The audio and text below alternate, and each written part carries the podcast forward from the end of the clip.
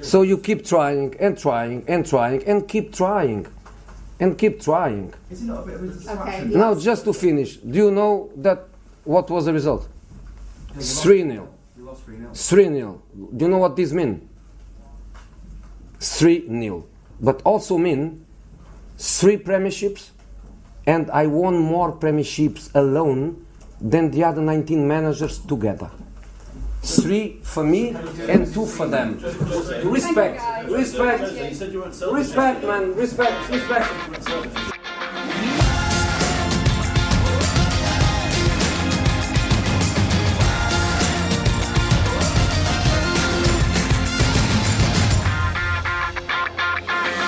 ist alles bla bla bla, ist das doch. Three, nee, Mhm, three Premierships for me. Recht hat er, Von recht hat er. Ja, ja. Krank, Mourinho, kranker Typ, oder? Mhm, Arrogantes Arschloch? Kann aus- man das so sagen? Nee, aus meiner, also ja, irgendwo schon, aber aus meiner Sicht auch völlig zurecht. Ja. Hast, hast du den Akzent angehört? also allein dafür hat er irgendwie den vierten Titel verdient. Ja, also ich war großer Mourinho-Fan, aber bei Menu läuft es noch nicht so. Mm, seitdem Slatan weg ist vielleicht, ja. Nee, ich glaube, es liegt einfach an den Spielern, die er um sich hat, weil du hast Charaktere wie ein Pogba, ein Martial, die, mit denen du einfach, glaube ich, nicht viel anfangen kannst, wenn äh, du so einen Charakter als Trainer hast. Ich glaube, dass, er, dass sich das einfach zu viel reibt. Ja, ich weiß nicht. Also, was man ihm ja nachsagen oder nachsagt, ist, er hat eigentlich an all seinen Stationen bisher nicht das Top-Spielermaterial gehabt. Jetzt mal real ausgenommen vielleicht. Ja. Aber selbst bei Inter, äh, mit denen er auch sehr erfolgreich war, es war eher, also natürlich schon ein guter Kader, aber wenn du dir wirklich die Spitzenvereine in Europa anguckst, weiß ich nicht. Und das ist bei Menu eigentlich ähnlich. Ähm, der Fußball ist häufig nicht der schönste gewesen, aber enorm erfolgreich. Ja. Und ähm, er ordnet halt auch einfach alles dem Erfolgsgedanken unter. Also er möchte halt nicht dein bester Freund sein, wenn du mit ihm, wenn du unter ihm arbeiten musst. Aber ist auch aus meiner Sicht nicht notwendig, denn bisher haben ihm die Titel, die Titel recht gegeben. Und was für mich auch ganz wichtig ist, er ist eigentlich der Letzte, äh, der mit einem kleineren Verein die Champions League gewonnen hat, wenn ich das recht in Erinnerung habe. Mit Porto. Ja, denke schon. Ja, das ja, kommt hin. Ähm, glaubst du, dass der Spielspaß, also der, der Spaß, dass die Spiele zu sehen, unter seinem Spielstil leidet? Weil ich meine, wenn du dir jetzt die letzten, ich glaube, letzte Saison mit Man City die wenigsten Gegentore kassiert. Ähm, also als zweit, ich glaube, die zweitwenigsten Gegentore kassiert. Ähm, aber man sagt ja, ich glaube, in England sagen sie Park the Bus Mourinho, weil Ja, er halt ja. einfach nur defensiv spielt. Ja, dafür gucke ich, glaube ich, auch zu wenig, äh, zu wenig Premier League-Spiele, um das wirklich einschätzen zu können. Das Off Offensivpotenzial ist natürlich da. Ähm, aber gut, kann schon Naja, sein. du hast einen Lukaku, die hat Sanchez geholt. Das sind Charaktere, die, also Fußballspieler, die einfach unfassbar gut sind. Die denken nur nach vorne. Und so Genau. soll es ja eigentlich auch sein bei, bei den klassischen Stürmern für, für, also für Menu. Also richtig funktionieren tut's noch nicht. Ja. Na gut, damit äh, herzlich willkommen zu Auf 2 geht's los. Ihr habt schon gemerkt, hier geht's um Fußball. Mm, Das soll aber nicht alles sein. Ähm, es geht hauptsächlich um Sport. Also es geht nur um Sport. Es geht nur um Sport. Genau. Hauptsächlich Fußball. Ja, hauptsächlich Fußball. So Genau. Also, um uns kurz vorzustellen, ich bin Dennis und äh, ich sitze hier zusammen mit Max. Richtig? Mm, Wir nehmen uns ungefähr schon seit einem halben Jahr oder einem Jahr vor, einen Podcast zu machen über, über Sport, weil uns das so ein bisschen fehlt. Ähm, ein Podcast, wo es einfach um viele Sportthemen geht. Ja, Nicht nur um Fußball, nicht nur um Formel 1 Genau. oder was weiß ich oder Basketball, sondern einfach, ich, ich glaube, wir sind ja im Endeffekt auch ganz normale Durchschnittsdudes, die Bock haben, viel über Sport zu reden, die schon, sehr bisschen, viel Sport schon ein bisschen geiler als Durchschnitt. Ja, ja, klar. nee, aber äh, uns geht es ja beiden ähnlich. Wir interessieren uns für hammer viele Sportarten. Wir glauben, Ja. es gibt auch viele andere, denen's, äh, die, die halt eben nicht nur Fußball haben oder nicht nur diese eine Sportart, für die sie mitfiebern, sondern die sich für vieles begeistern können. Aber im Endeffekt, das ist ja nicht nur in Deutschland so, sondern in den meisten Teilen der Welt, der König Fußball regiert nun mal. Ist einfach so, aber ähm, deswegen wird Fußball einen großen Teil des Podcasts einnehmen. Aber wir werden auch mindestens immer, würde ich mal schätzen, eine andere Sportart. Ähm, Auch wenn wir nicht immer hundertprozentig viel Ahnung haben. Ja, klar. Aber man ja ich meine, darum geht es im Sport ja letztendlich auch, wenn man am Stammtisch oder an der Arbeit diskutiert, Mhm. dass man nicht immer zu 100% weiß, worüber man da redet. Letztendlich sind wir alle Bundestrainer zum Beispiel. Das beste Klassiker. Beispiel. Jogi Löw wird wahrscheinlich auch noch ein großes Thema werden in, in diesem Podcast. Auch wenn es für dich kein Liebesthema ist. Aber Ja, er war am Wochenende mal im Borussia-Park. Im Borussia Park, Ja, klar. Aber weil es 18.30 Spiel war, da war die andere Topspiel. Konkurrenz nicht so groß. Topspiel. Ja. klar. Na gut, wir haben uns hier so eine kleine Roadmap ähm, zurechtgelegt, äh, was wir so machen wollen. Erstmal vorweg, das hier ist Folge 0, unsere Pilotfolge, kann man sagen. Erstmal um zu testen, wie das Ganze hier funktioniert, ähm, weil wir das beide noch nie gemacht haben. Ich habe schon mal einen Podcast aufgenommen, Wollte vor einigen Jahren. Ja. Ähm, da ging es um Wrestling, aber das ist ein anderes Thema. Mhm. Werden wir bestimmt auch nochmal drüber reden hier im Podcast, ob Wrestling jetzt Sport ist oder nicht. Auf jeden Fall eine meiner früheren Leidenschaften. Mhm. Aber wir versuchen es jetzt nochmal hier und ich bin sehr gespannt, äh, wie wir das hier hinkriegen. Genau, willst du kurz was sagen, wie wir, wie wir vorgehen so in dem Podcast hier? Mm, Ja, also ich glaube, ähm, es ist ganz gut äh, zu wissen, erstmal, warum wir beide überhaupt jetzt auf die Idee gekommen sind, dass wir den Podcast machen. Ich meine, es geht uns jetzt nicht darum, hier, glaube ich, berühmt zu werden. Ja, okay, doch. Ja, schon. Eigentlich nur schon, das. oder? Nee, äh, ich würde den, ich würd den Ball direkt zurückspielen. Okay, krank. Ja. Kranker Vergleich. Klar. Ähm, und bei dir mal nachhaken, was ist denn für dich eigentlich der Hauptgrund gewesen, warum wir uns jetzt hier treffen? Äh, der Hauptgrund ist, dass wir sowieso jeden Tag über Sport reden. Mhm. Und warum sollen wir da nicht einfach ein Mikrofon nebenbei laufen lassen und das auch noch anderen zugänglich machen? Mhm. Ähm, vielleicht interessiert es auch einfach gar keinen. Ja, Vielleicht ist es auch einfach nur Quatsch, was wir hier machen. ja. Aber ich meine, wir treffen uns eh abends und reden bei einem Bier über Sport. ja Dann, oder, oder während der Arbeit oder auf dem Weg dahin oder zurück. ja, also eigentlich die ganze Zeit. Wir reden fast nur über Sport, wenn wir unterwegs sind. Und das können wir auch einfach jetzt mal hier aufnehmen. Ne, worauf, also bei mir geht es hier eigentlich auch darum, eine ziemlich gute Diskussionsgrundlage zu schaffen. Denn ähm, ich habe total Bock, auch mit vielen anderen Leuten über Fußball zu reden, auch gerne zu streiten ähm, oder sich auch gegenseitig halt für gleiche Ansichten irgendwo zu feiern. Aber äh, ich würde es cool finden, wenn da so ein bisschen Diskurs auch draus entsteht. Also Auf jeden Fall. Deswegen auch da vielleicht direkt zum Eingang hier der Hinweis. Kommentare, Denkanstöße, irgendwelche Nachrichten an uns sind immer herzlich willkommen. Ja, schreibt uns bei Facebook, Twitter, Da- Instagram. darum geht's. Ja, YouTube, ähm, überall, wo ihr uns findet. Tumblr, okay. wahrscheinlich dann nicht bei Tumblr. Das ist schon ein paar Jahre her, dass man das gemacht hat. MySpace vielleicht noch. Ähm, findet man uns überall unter auf 2 geht's los? Auf zwei geht's los. Okay. Ist uns ein Name eingefallen, den bis jetzt noch keiner hatte.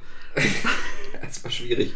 Ja. Es gibt halt einfach sehr viele Podcasts. Genau, also sucht einfach auf zwei geht's los. Ähm, da werdet ihr uns überall finden. Sowohl bei Soundcloud, iTunes, wo man uns hören kann, als auch auf den äh, Social Media Kanälen. Überall. Mhm. Zum YouTube-Kanal kommen wir später nochmal. Da haben wir eine ziemlich interessante Rubrik am Start.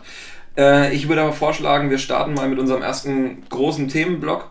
Das klingt gut. Und zwar Bundesliga-Start. Denn die WM war ja ganz schön und nett, aber im Endeffekt, das reicht mir nicht. Ich glaube, dir geht's ähnlich. Ja, ja, klar. Das Einzige, was zählt, ist die Bundesliga. Und ähm, ja, auch wenn viele jetzt vielleicht wieder stöhnen werden, okay, wieder ein Sportpodcast und es geht dann direkt um Fußball und auch direkt um die Bundesliga. Gehört jetzt aber auf jeden Fall dazu, weil wir brennen dafür und es muss jetzt einfach sein, Bundesliga-Start ist das Ereignis, wo wir im Sommer erstmal drauf hingefiebert haben. Ähm, meiner Meinung nach können wir direkt starten, denn das Wochenende hat einiges zu bieten. Auf jeden Fall. Hitzige Diskussionen, Mhm. die eigentlich aus dem letzten Jahr direkt so weitergeführt werden können. Okay, also fangen wir direkt mit Videobeweis an. Genau, kann man so sagen. Kann man so sagen. Äh, welchen nehmen wir uns zuerst vor? Naja, ich würde sagen, wir fangen mit Bayern an. Okay. Das erste Spiel, Bundesliga-Eröffnung, Freitagabend, Bayern gegen Hoffenheim. Ja. Mm, Es ging ja damit los, dass Ribéry über den Verteidiger von Hoffenheim fällt. Weißt du, wer es war? Nordfight, glaube ich. Nordfight. Ja, übel gefault. Wieso, wieso Ja. sagst du, er ist drüber gefallen? Hast du die Bilder nicht gesehen in der Super Slow-Mo? Also, wir können es ja einfach direkt sagen, ich verstehe nicht, dass der Videoschiedsrichter da nicht was sagt. Also, dass da auf dem Elfmeter entschieden wird und dass das sich nicht nochmal angeguckt wird. Mhm. Aber dafür, wenn der Robben irgendwie noch zu früh in den Strafraum läuft Ja. und das zurückgepfiffen wird, Ja. also da stimmt doch schon wieder irgendwas nicht. Also du meinst jetzt, dass mit zweierlei Maß gemessen wird Genau. in verschiedensten Situationen, Genau. ist halt äußerst fragwürdig. Ja. Gebe ich dir vollkommen recht. Ich kann es auch wirklich überhaupt nicht nachvollziehen, dass es bei der WM, da war der Videobeweis wirklich aus meiner Sicht eine absolute Bereicherung. Ja. Die Spiele wurden fairer, es ging, wurde schnell über die Bühne gebracht, du hast sofort die Kommunikation auch im Stadion gehabt, sodass die Fans wussten, okay, jetzt ist Videobeweis, weil Fall XYZ. Ja. In der Bundesliga scheint man es nicht hinzubekommen. Wir haben eine ganze Saison letzte, äh, letztes Jahr aufgeopfert dafür, dass man so eine Art Testphase mit reinbekommen hat. Und es wurde diskus äh, diskutiert, natürlich auch vollkommen zu Recht, denn es waren so viele Situationen dabei und Entscheidungen, die du wirklich. Da stellen sich mir die Nackenhaare zu Berge. Ja, es geht halt überhaupt nicht klar und jetzt geht die Scheiße direkt in. Oh, Entschuldigung. Nee, komm. Wir okay. reden so, wie wir immer reden. Ja, okay. Also die, die Scheiße geht jetzt halt genau weiter. Es Ja. ist doch erstmal ist es eine Frechheit vom Ribéry, sich da wirklich so drüber zu schmeißen. Er wird ja, er wird ja nicht mal berührt.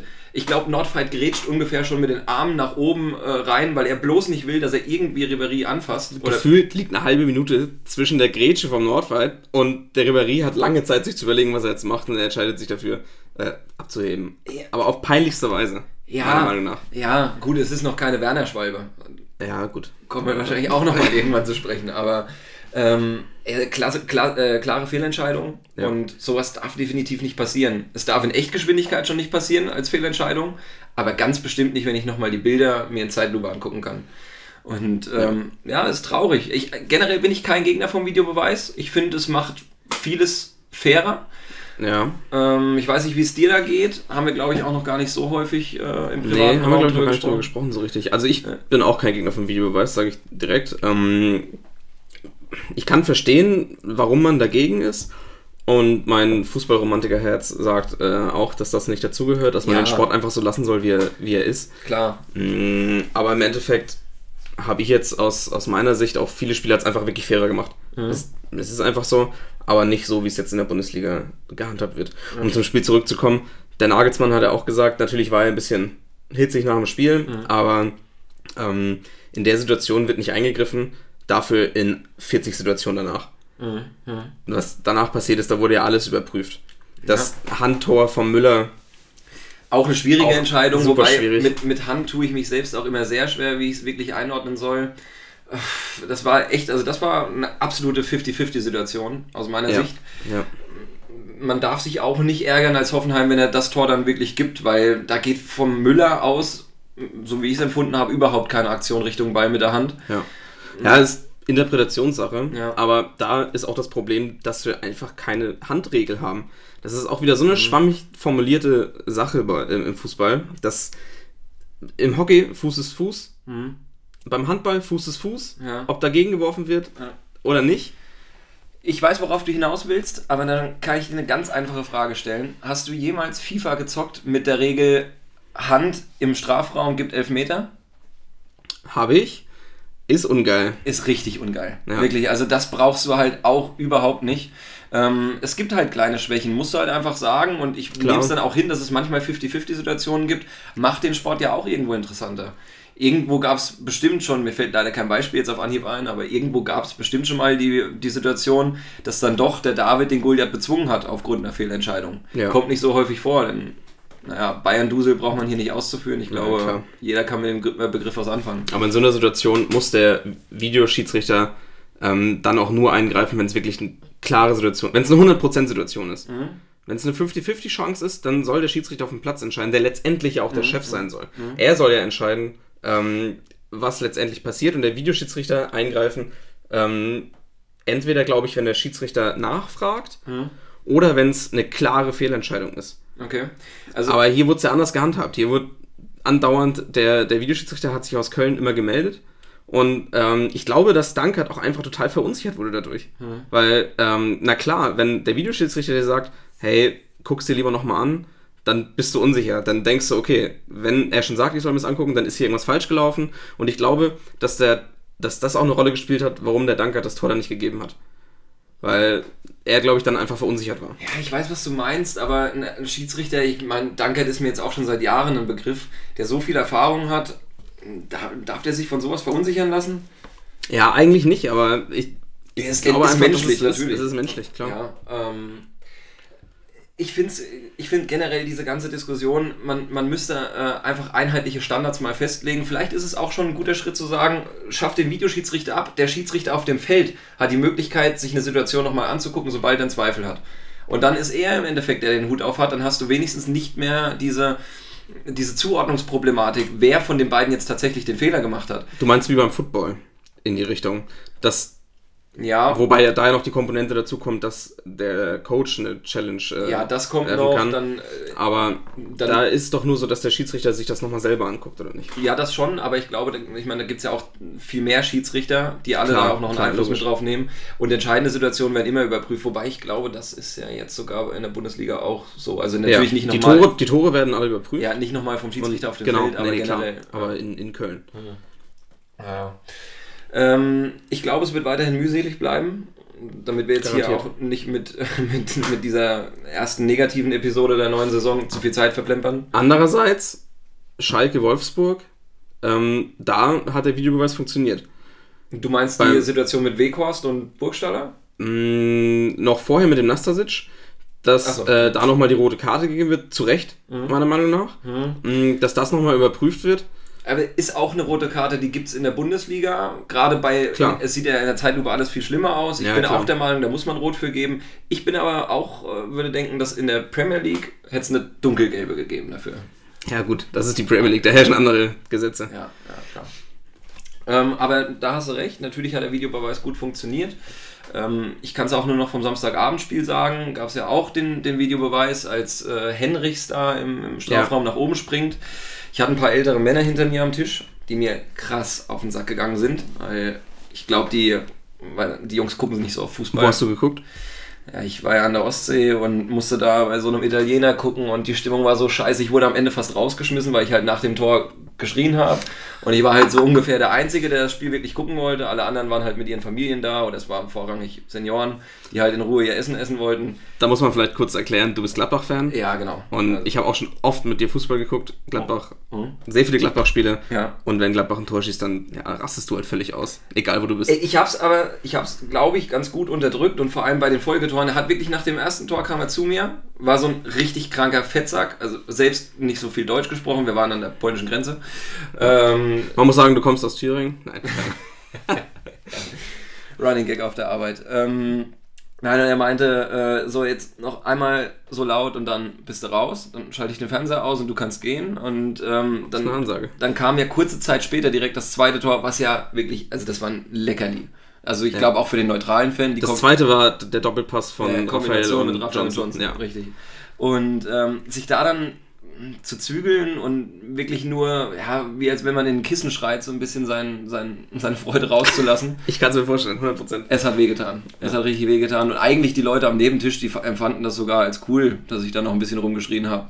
War mal wieder ein bisschen Spannung in der Bude. Vielleicht haben sie auch über dich gelacht. Ja, das passiert mir häufiger, aber egal. ähm, nee, und ich bin auch der Meinung, das kannst du dir natürlich nochmal angucken, wobei die Situation, da brauchst du nicht nochmal die Zeitlupe für, es ist völlig klar, was passiert ist. Du musst dir dann überlegen, äh, wie entscheidest du? Ja. Sagst du, es ist ein unabsichtliches Handspiel oder sagst du, er hat krass seine Körperfläche vergrößert und es ist natürlich auch eine alles andere als natürliche Handbewegung, wenn man beide Arme über den Kopf nach oben reißt. Dass er sich dann selbst anschießt, wäre ja überhaupt nicht gefährlich geworden. Das ist dann Pech. Aber aus Ja. meiner Sicht ist das ein Handspiel, was man schon pfeifen sollte. Und ich versuchte auch so gut es geht, die Vereinsbrille abzulegen. Ja, was dir schwerfällt. Ja, natürlich fällt es mir schwer. Aber wie siehst du es denn? Ich meine, Dennis ist Bremen-Fan. Er hat da jetzt wirklich einen neutralen Blick drauf, auch wenn ich schätzen würde, er ist Gladbach eher zugeneigt als Leverkusen. Ja, auf jeden Fall. korrigieren. Das, ja, guck dir die Mannschaften an. Ja. Nichts gegen Leverkusen-Fans. Sind bestimmt ein paar ganz gute Bayern-Mitarbeiter dabei. Hey, Aber, ich habe welche in der Familie. Es, ja, es kann jedem passieren. Ja. Aber, ähm, nee, muss ich auch sagen. Also für mich ist auch ganz klar ein Handspiel. Mm, Ich glaube, ich bin da sogar echt streng, was das angeht und würde auch viel mehr Handspiele abpfeifen. Wahrscheinlich einfach, weil ich aus dem Handball komme und da halt wirklich jedes Fußspiel geahndet wird und ich es einfach auch gewohnt bin. Ähm, ja, also für mich ist die, die Handregel zu schwammig und ich sehe das so, dass es auf jeden Fall ein Handspiel ist. Dazu muss man aber auch sagen, ich bin jetzt nicht krass der Handball-Crack, aber ich denke mal, dass so ein Fußspiel seltener vorkommt als in einem Fußballspiel, dass die Hand mal irgendwo mit am Ball ist. Hm, nee, würde ich nicht sagen. Allein wenn du vorne am Kreis stehst und es wird dir oft versucht, ähm, den Ball an den Kreisspieler zu geben mit einem Bodenpass. Okay. Und da stehen halt immer Füße dazwischen. Macht man Und da kommt es oft, also aus dem Rückraum oder von der Seite wird Ja. der Ball über einen äh, Bodenpass zum Kreisspieler gespielt Mhm. und da wirfst du halt auch manchmal gegen den Fuß, ohne dass der Abwehrspieler was dafür kann. Okay. In, in dem Fall. Ist das dann Taktik, dass man sagt, ich möchte da irgendwie nochmal Freiwurf von der Mm, Stelle nee, haben? Oder? nee, also ein Freiwurf bringt dir in, in dem Fall auch nicht viel, ähm, weil die Abwehr da ja wieder sortiert ist und du schaffst es ja nicht, den Ball, also in seltenen Fällen schaffst du es, den Ball direkt aufs Tor zu bringen. Ja. Ähm, aber es ist, es, ein Freiwurf bringt dir da in dem Fall keinen Vorteil. Es gibt keinen 7 Meter dafür, Okay. sondern nur einen Freiwurf und ja, es verschafft dir keinen größeren Vorteil. Aber- Deshalb äh, wird es eigentlich nicht mit Absicht gemacht. Ah, das heißt zum Beispiel, es kann ja gar nicht dann beim Handball passieren, dass du durch Fußspiel einen 7 Meter gegen dich bekommst. Anders wie im Fußball, wenn du im Strafraum ein Handspiel begehst. Muss ich kurz überlegen. Wenn der Fuß außerhalb des Kreises ist, ist es nicht, nein. Aber wenn innerhalb des Kreises darf er doch gar nicht sein, oder? Darf er nicht sein, nee. Okay. Da habe ich doch aufgepasst. Handballkurs 1. Ja, Handballkurs, das war eine gute Zeit. Ja, das stimmt wohl. Ähm, nee, okay, also um vielleicht nochmal ganz kurz zusammenzufassen, wir sind beide jetzt keine Gegner vom Videobeweis. Ich würde mich sogar als Befürworter sehen, Ja. aber nur wenn es läuft wie bei der WM, wo man wirklich auch einen Vorteil ähm, daraus ziehen konnte, aus dieser ganzen Thematik. Und wo du als Fan weißt, wann, was, was passiert jetzt gerade. das machen sie jetzt aber in dieser Saison, glaube ich, auch. Aber nicht im Stadion. Ich meine schon. Machen sie es nur am Fernsehen? Nee, ähm, ich glaube, die Aussage war, dass die Beschaffenheit der Stadien in Deutschland aufgrund der fehlenden Qualität der, Videotaf äh, der, der Videotafeln ähm, das nicht wirklich rübergebracht werden kann. Also ich, ich, das ist ein Punkt, den kann ich nicht wirklich Das nachvollziehen. ist genau wie mit dieser Abseitslinie. War doch letztes Ja, Jahr auch genau. ewiger Diskussionsbestandteil. Kann ich jetzt diese Bilder schon benutzen, einfach Ja. wenn ich die Linie nicht zu 100% genau ziehen Ja. kann, aufgrund der äh, verzogenen Perspektive? Aus meiner Sicht hättest du es natürlich schon benutzen können. Auch Ja. wenn es nicht zu 100% genau ist, ist es doch geiler. Ich glaube, letzte Saison der HSV hat ja da ein Tor aus äh, krasser Abseitsposition erzielt, einfach nur, weil man sich geweigert hat, das zu benutzen, weil es eben nicht hundertprozentig genau ist, aber weil es mit bloßen Augen leicht zu erkennen war. Riesige Fehlentscheidung. Auf jeden Fall. Aber gut, das haben sie, glaube ich, in dieser Saison jetzt mit drin. Also man darf diese Absetzlinie Ja? mitnehmen. Ich denke schon, habe ich irgendwo gelesen. Okay. Kann mich auf, auf keine Quelle berufen jetzt aktuell. Naja, ähm, ich würde zum, äh, zum nächsten Thema voranschreiten und zwar Saisonprognosen, weil sollte man vielleicht mal drüber gesprochen haben. Ja. Wir können eigentlich mal wieder ein paar Wetten starten, oder? Ja, eigentlich schon, aber jetzt während des Podcasts? Hm, vielleicht nicht in dieser Folge, aber wir können uns ja mal bis zur nächsten Folge ein paar Gedanken machen sehr über. Wetten und ich würde die schon ganz gerne, also die können wir hier besprechen. Ja, ja finde ich gut. Aber Letz, trotzdem, letztes Jahr auch, haben wir überhaupt schon ausgezahlt für, für die letzte Saison? Uh, du mal in der Bücher gucken. Ich Glaube glaube nicht. nicht, ich glaube nicht, ne. Aber machen wir noch. Ähm, dann kriege ich nochmal einen fetten Zahltag, würde ich schätzen. Ach, das glaube ich nicht. Äh, nee, äh, ich würde äh, zu diesen Saisonprognosen, wir können jetzt natürlich nicht jeden der 18 Vereine durchnehmen, aber was ich wichtig finde, ist, wenn wir uns jetzt einen Verein hier vorknüpfen, Ja. dann bitte keine Wischiwaschi-Aussagen, sondern äh, Ja, klar. Das, wird das er hart ist performen oder das Schlimmste, was ich an anderen Podcasts finde, dass alle Vereine da irgendwie 20 Vereine kommen gefühlt in die Europa League Ja. von 18. ja. Das funktioniert einfach nicht. Wir wollen schon ja, klare Wobei Aussagen in, jetzt in der zweiten Liga haben es, glaube ich, letzte Saison auch gefühlt 15 Mannschaften versucht abzusteigen. Ja. Das haben tatsächlich dann nur drei hinbekommen. Naja. Ähm, fangen wir mit der Standardfrage an. Wen siehst du als Meister dieses Jahr? Ja, also Dortmund sehe ich als Meister, ganz klar. Man muss dazu sagen, habe mir ein paar Dortmund-Aktien äh, zugelegt. Ganz realistisch wird es natürlich Bayern. Okay. Führt kein Weg dran vorbei. So ungünstig das jetzt vom Zeitpunkt her ist, aber ich muss bei dieser Dortmund-Aktie nochmal kurz einhaken. Mhm. Ich möchte da nochmal eine knifflige Frage stellen. Wie siehst du es denn von deinem Fantum her aus moralischer Sicht? Darf man, wenn man von einem anderen Verein, in deinem Fall jetzt eben Bremen, Fan ist, darf man dann Aktien eines anderen Bundesligisten kaufen und ihn damit ja indirekt auch irgendwo unterstützen? Mm, Ich glaube nicht, dass Bremen und Dortmund ähm, um eine Position in der Tabelle spielen am Ende des Tages. Ich denke schon, dass man das darf. Allein vor dem Hintergrund, dass der BVB der einzige Verein in Deutschland ist, der an der Börse notiert ist. Du kannst keine Aktien von einem anderen Verein kaufen. Ähm, von daher denke ich schon, dass es okay ist. Ist jetzt nicht so, dass ich mit Dortmund total mitfieber.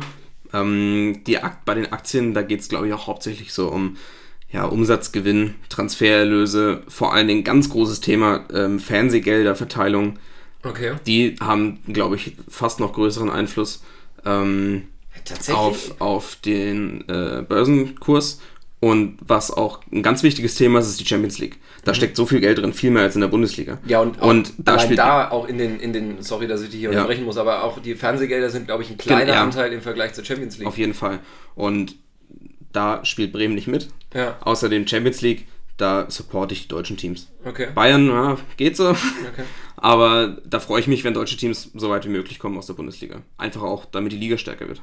Auch bei Leipzig? Jetzt diese Saison kein aktuelles Thema, aber muss man ja für letzte Saison zumindest nochmal besprechen. Ja, ähm, ist ein schwieriges Thema, weil einerseits natürlich als äh, Fan von einem Traditionsverein und als äh, Liebhaber des Sports kann man das nicht geil finden. Ich habe gerade eben schon den Witz über Bayern-Mitarbeiter bei Leverkusen Ja, gemacht. ja. Das gleiche hast du in Wolfsburg, in Hoffenheim, aber vor allem in Leipzig, wo der Energy Drink Hersteller natürlich, ähm, auch wenn es im Namen nicht offiziell drinsteht, Ja, äh, der Taktgeber ist ja. und der Investor ist. Das ist natürlich eine schwierige Situation. Mm, schwer zu unterstützen. Allerdings ist es auch für, da müsste dein Herz natürlich auch höher schlagen, für den Osten ähm, schon ja, ein krasser Fortschritt, was, was den Fußball angeht, auch wenn es vielleicht sehr kommerzialisiert und äh, ja, alles sehr taktisch ist. Für die Region ist es zweifelsohne gut. Ähm, Ich würde das jetzt, das ganze Thema gerne nicht weiter ausführen, denn ich glaube, das birgt so viel Auf Gesprächsstoff. Das muss man sich für eine, für eine spätere Folge aufheben. Ähm, aber generell bei mir ist es so international, ich mache es echt eigentlich von den Partien abhängig, äh, weil jeder deutsche Verein hat bei mir so einen bestimmten Sympathiewert und das hängt auch dann tatsächlich vom internationalen Gegner ab. Also ich sage jetzt nicht, dass ich immer gut finde, wenn Dortmund spielt und dann bin ich auch immer für Dortmund, sondern es hängt ein bisschen davon ab, gegen wen geht's. Ich wäre jetzt zum Beispiel auf internationaler Bühne mag ich Barcelona sehr gerne, hängt auch stark mit Ter Stegen zusammen. Äh, aber ich glaube, da wäre jetzt zum Beispiel mein Herz auch nicht dem deutschen Verein zugeneigt, sondern da würde Ja, ich in dem Spiel dann schon auch für Barca mitfiebern. Ist bei vielen anderen Vereinen jetzt nicht so, aber Kann ich gut nachvollziehen. Angenommen, wird jetzt nicht passieren, aber angenommen Leipzig spielt gegen Liverpool international, Ja. dann unterstütze ich auch Liverpool. Ja. Das ist, ja, klar, viel, Ja. best, viel geilerer Verein. Also die haben sich auch nochmal vom Image her, seitdem Klopp dort ist, in meinen Augen auch mal krass gewandelt. Total. Ähm, was heißt krass gewandelt? Ich meine, Liverpool ist schon immer die Institution schlechthin im Fußball. Äh, war für mich aber auch natürlich eine ganze Zeit lang graue Maus, weil die Erfolge ausgeblieben sind. Ja. Zum einen spielt Liverpool mega attraktiven Fußball jetzt wieder und der Erfolg kommt auch gleichzeitig wieder, aber dieses ganze Gesicht vom Verein, ist egal ob Spieler oder ob Manager, äh, das ist einfach wieder sehr sympathisch geworden für mich Ja. und äh, ich würde Liverpool jeden Titel diese Saison gönnen, also definitiv, weil also DFB-Pokal und Deutsche Meisterschaft können sie nicht holen, deswegen keine direkte Konkurrenz. Sehr gut. Ähm, nee, okay, zur Ursprungsfrage zurück. Meister, äh, Titel geht nur über Bayern und ist für dich auch Bayern. Ja, wenn wir es realistisch betrachten, wird es der FC Bayern. Okay. Ah, Ich muss hier nochmal kurz einen Schluck von Ich der... habe natürlich wie zu jeder Saison am Anfang der Saison 10 Euro auf Bremen gesetzt.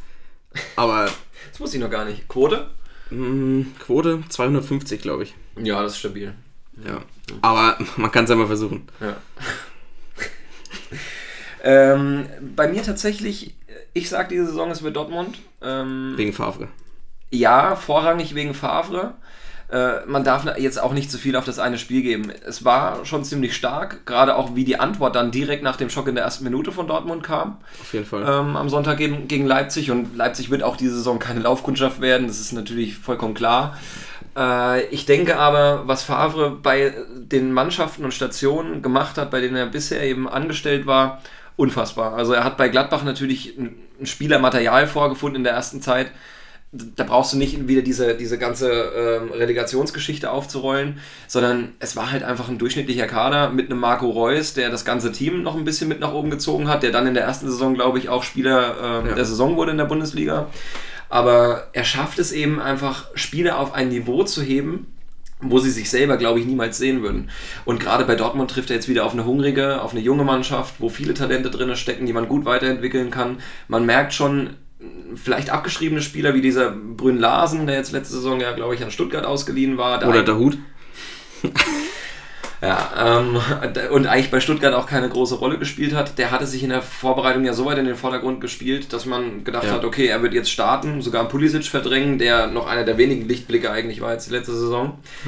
Ähm, ich traue ihm einiges zu und ich bin mir nicht so sicher, ob Kovac das mit den Bayern direkt im ersten Jahr gewuppt bekommt. Ich finde die Umstellung immer schwierig. Er war, hat letztes Jahr bei Frankfurt eine Mannschaft gehabt, die sehr über die Mentalität gekommen ist. Eine Mannschaft, der ich nicht gerne zugeguckt habe bei Fußballspielen, weil einfach sehr viel Kampf, ähm, meiner Meinung nach auch teilweise, teilweise ziemliche Unfairness äh, mitgeschwungen ist. Ähm, Fand es sogar ein bisschen schade. Ich meine, klar, sie waren der Underdog im Finale und eigentlich sollte man da auch dann für den Underdog sein und gegen die Bayern. Aber wirklich, der, ich fand den Fußball dermaßen unattraktiv, dass ich es Frankfurt gar nicht gegönnt habe. Und ich weiß nicht, ob äh, Kovac jetzt den Hebel einfach umlegt. Denn er muss bei Bayern jetzt eine Mannschaft trainieren, die das Spiel machen wird, die nicht selten 70 bis 80 Prozent Ballbesitz haben wird gegen, gegen ihre Gegner. Und das ist, glaube ich, so eine Art 180-Grad-Wende. Da weiß ich nicht, ob er das hinbekommt. Ein Favre hingegen bei Dortmund, der kann den gleichen Fußball spielen, wie er es bei Nizza gemacht hat, wie es bei Gladbach gemacht hat, wie es bei Berlin war. Aus einer kompakten Grundhaltung, Ja. schnelle Konter. Ich glaube, bei Dortmund ist es alles natürlich ein bisschen mehr auf Pressing ausgelegt. Ähm, aber ich, ich denke, die Umstellung wird Favre leichter fallen als Kovac und deswegen sehe ich Dortmund da vorne. Auch wenn der Kader an sich deutlich schlechter ist. Wobei ich beim Kovac aber auch sagen muss, dass ich finde, dass er nicht nur als ehemaliger Bayern-Spieler gut in dieses Konstrukt Bayern passt, in diese Bayern-Familie, die sie nun mal sind, auch von der Mentalität her. Und ich glaube, dass er auch einen guten Draht zu den Spielern haben kann. Er wird ja mit Robben und Ribéry umgehen müssen, die ähm, natürlich ähm, ja, ihre Position halten wollen irgendwo. Ja. Und ähm, gleichzeitig Kovac aber auch, du hast ja gesehen, Koman hat gestartet jetzt am Freitag, leider richtig bitter verletzt. Das, ja. Aber das macht für ihn die, diese Moderationsgeschichte auch direkt wieder leichter, Ja. denn jetzt hat er eigentlich noch etatmäßig, Gnabry hat er für den Flügel, Ribéry hat er, Robben hat er Ja. und dann eigentlich war Coman ja geplant noch für den Start. Ja. Ich weiß nicht, wer soll sonst noch auf Flügel spielen. Natürlich kannst du Müller wieder nach rechts ziehen, Position, wo er aber wahrscheinlich eher verschenkt ist. Wobei Müller jetzt auf der 8 ziemlich gut funktioniert. ja. Ähm, Also- nach, nachdem er letzte Saison ja wirklich nicht mehr die Rolle gespielt hat Mhm. wie vorher. Ähm, ich weiß gar nicht, vorletzte Saison war es auch schon nicht mehr so stark, glaube ich. ja, Und Ich glaube, in der Rückrunde letzte Saison, das, das darf man ja nicht unter den Tisch Ja, kehren, klar. war, war die Leistung schon wieder auch ansprechend, hat auch einige Buden gemacht. Äh, generell hat es bei Bayern dann trotzdem nicht gereicht, Ja. müssen wir nicht weiter ausführen.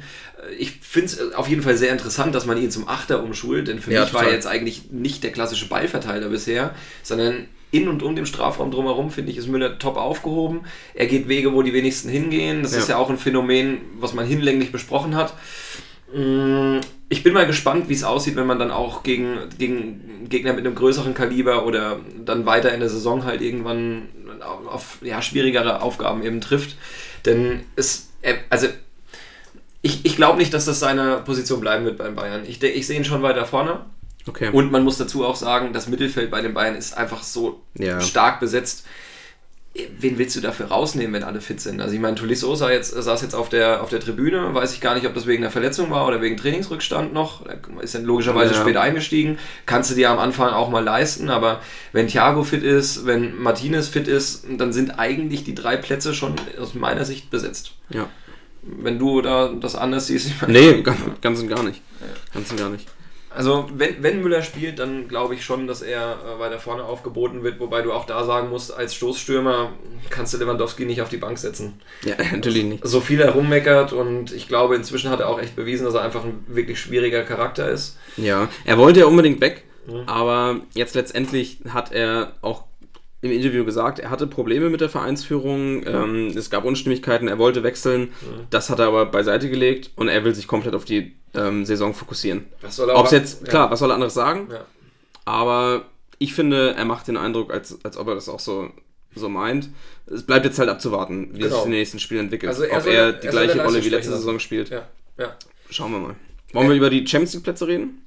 ja, können wir meinetwegen gerne machen. Ähm, hast du dich festgelegt auf einen bestimmten Kreis, der da oben zumindest mal ein Wörtchen mitzusprechen hat, oder hast du sogar direkt deine Plätze festgelegt? Die Plätze habe ich nicht festgelegt. Ich würde es eher ein paar Mannschaften Ja. festmachen. Natürlich Dortmund mit Farbe, der Auf jeden Fall. dein zweiter Meisterkandidat, wird auf jeden Fall äh, in die Champions League äh, kommen. Mhm. Ich denke, Schalke wird auch wieder ähm, mit vorne spielen, auch wenn sich das System, Mhm. wie Fußball gespielt wird, wieder ein bisschen verändert. Ähm, da haben wir auch so schon mal drüber gesprochen. Also würde ich jetzt auch direkt einhaken wollen. Ja. Denn Schalke sehe ich dieses Jahr nicht äh, bei der Vergabe der Champions League Plätze eine große Rolle ähm, spielen. hängt meiner Meinung nach einfach zusammen. Ich, also Tedesco war ziemlich gehypt in der letzten Saison. Schalke stand aber auch nur so gut da, weil viele Mannschaften einfach unter ihren Möglichkeiten geblieben sind. Und ähm, er hat es geschafft, dann eine sehr kompakte Mannschaft hinten aufzustellen. Die Fünferkette ist jetzt ja, glaube ich, sogar fast bei den meisten Mannschaften das praktizierte System. Ja. Ähm, ich denke aber auch, dass so dieser ganze, diese ganze Euphorie, die hat jetzt im ersten Spiel schon mal einen Dämpfer bekommen, denn gegen Wolfsburg war bestimmt keine Niederlage eingeplant. Ja, natürlich nicht. Ähm, und ich, ich hatte es auch schon, haben wir da vorher auch schon mal privat besprochen, ähm, ich sehe Schalke einfach nicht so stark, weil ich glaube, dieser Trainereffekt ist ein bisschen verflogen und ich ich weiß nicht, ich mag den Ansatz auch nicht so. Wenn ich mir die Spiele von Schalke letzte Saison angeguckt habe, es ist halt wirklich häufig so gewesen, selbst als, als eher die kleineren in der Bundesliga, ich rede jetzt von Mannschaften ja. wie Augsburg, vielleicht auch Mainz, jetzt die Aufsteiger sowieso, ähm, die hatten häufig mehr Spielanteile als Schalke, die hatten vor allem mehr Chancen, aber Schalke hat es irgendwie im Endeffekt dann doch geschafft, ein knappes Ergebnis, ein 1 genau. 2-1 über die Bühne zu bringen. Und ich glaube nicht, dass es diese Saison nochmal so gut funktioniert. Deswegen ist Schalke bei mir ich lehne mich weit aus dem Fenster, aber ich sage, Schalke kommt diese Saison nicht in die europäischen Ränge. Ich glaube, das ist genau das Gegenteil. Klar, jetzt am Anfang ähm, gegen Wolfsburg verloren, natürlich mhm. war das nicht eingeplant. Mhm. Ähm, scheiß Spiel und dass der Ginczek da in der 97. das Ding noch reinmacht, ja, ist halt richtig blöd gelaufen. Ähm, ich glaube aber, dass sich Schalke richtig krass verstärkt hat. Klar, Kehrer ist natürlich ein schmerzlicher Abgang, mhm. aber Sané hinten für die Dreierkette zurückgeholt oder auch super, Fünferkette ja. natürlich. Ist von Hannover krasser Transfer, ist ein super Verteidiger. Mhm. Ähm, dann Uth vorne für den Sturm, ablösefrei von Hoffenheim gekommen. Das, also. Ich glaube, der beeinflusst jetzt dahin, dass unser Comunio-Spiel ein bisschen. Nee, nee, nee, das meine das mein ich gar nicht. Ich, aber Uth bei Hoffenheim, also der hat ja eine krasse ja, Saison gespielt. Vollkommen. Und da will ich auch gerne was zu sagen. Uth bei Hoffenheim, super. Ähm, aber überleg dir mal, wie ein Soloy bei Hoffenheim jetzt auch wieder funktioniert. Zugegebenermaßen hat nicht immer auch gut bei Hoffenheim ja. geklappt, aber er war, er war bei Mainz richtig krass. Bei Schalke dann gar nichts und bei Hoffenheim ist er jetzt wieder gut. Jetzt natürlich nicht nur nach dem ersten Spiel, sondern die ganze letzte Saison. Hat auch zweistellig getroffen, glaube ich, also gute Werte aufgelegt. Ähm, ich weiß nicht, ob ein Uth dann auch direkt jetzt auf Schalke funktionieren wird, denn der Fußball ist definitiv nicht so offensivfreudig, wie es bei Hoffenheim der Fall war. Da profitierst du natürlich als Offensivspieler von. Klar. Ähm, ich denke, er wird einen schwereren Stand haben und vor allem hat Schalke auch große Konkurrenz vorne im Angriff. Burgstaller scheint gesetzt zu sein als Mentalitätsmonster. Äh, wenn dann Embolo äh, von der Bank kommt, irgendwie vielleicht ein bisschen mehr Spielanteile äh, sich erarbeitet oder dann auch mal ein, zwei Buden macht, dann kann das auch mal schnell in eine andere Richtung gehen. Und wenn sich so ein Ud auf der Bank wiederfindet, muss man mal schauen, wie er dann die Rolle annimmt. Denn ich hatte so ein bisschen das Gefühl, wenn er letzte Saison mal nicht gespielt hat, gab es da auch schon so leichte Missstimmung bei ihm. Aber das, das Gefühl hatte ich jetzt nicht. Ich, ich glaube eher, dass es eine, eine, super Verstärkung für Schalke wird. Ich glaube, er braucht das Mittelfeld hinter sich und da haben sie jetzt mit Rudi einen Megatransfer von Bayern noch äh, gehabt. Mhm. Klar, von Rudi hast du letzte Saison nicht viel gesehen. Ist auch irgendwie wieder traurig wieder für so einen Charakter, der äh, bei Leipzig ähm, mega gespielt hat. Ähm, bei Leipzig? Nee, bei. Von wo kam er denn? War nicht Leipzig. Nee. Rudi kam von Hoffenheim auch. Achso, doch, genau, ah, ja klar, stimmt, ja. von Hoffenheim. Ja. Ähm, dann zu, äh, zu Bayern, ja. natürlich versauert bei, bei Bayern. Hat einfach keine Rolle gespielt. Jetzt wieder mit dem U zusammen. Mhm. Ich glaube schon, dass das richtig gut funktionieren kann. Okay. Richtig gut funktionieren kann. Ja, gut mit TH, ist schon klar. Äh, ja, Rudi auch ein schwieriger schwierig einzuschätzen für mich, weil er wirkt natürlich immer ein bisschen blass, also nicht nur optisch, sondern ja, ähm, auch, auch auf, dem, äh, auf dem Spielfeld. Er ist jetzt einfach nicht der, der mal dazwischen haut, er ist kein Lautsprecher. Ähm, er ist ein sehr feiner Techniker, er hat auch ein gutes Gefühl für einen tiefen Ball. Ähm, ich gebe dir vollkommen recht, Schalke hat, glaube ich, genau einen Spieler wie ihn noch gebraucht, ja. weil in der Zentrale fand ich sie ein bisschen dünn besetzt jetzt, nachdem sowohl Goretzka als auch Meier weg sind, die ja eigentlich für mich schon zu den kreativsten noch von Schalke ja, gehört haben. Und Bentaleb ähm, jetzt auch noch bei Marseille Bentaleb ist, ist, nie wirklich angekommen, nee. in meiner Empfindung. Also Gefühlt hat er nur Elfmeter-Tore geschossen und vielleicht eine krasse Bude von ein bisschen weiter weg. Ja, und ein bisschen rote Karte war auch noch dabei. Ja. Das ist Nabil Bentaleb. Ähm, ich dachte, der schlägt krank ein, war jetzt nicht so. Äh, ich, mich würde es auch nicht wundern, wenn er tatsächlich noch wechselt.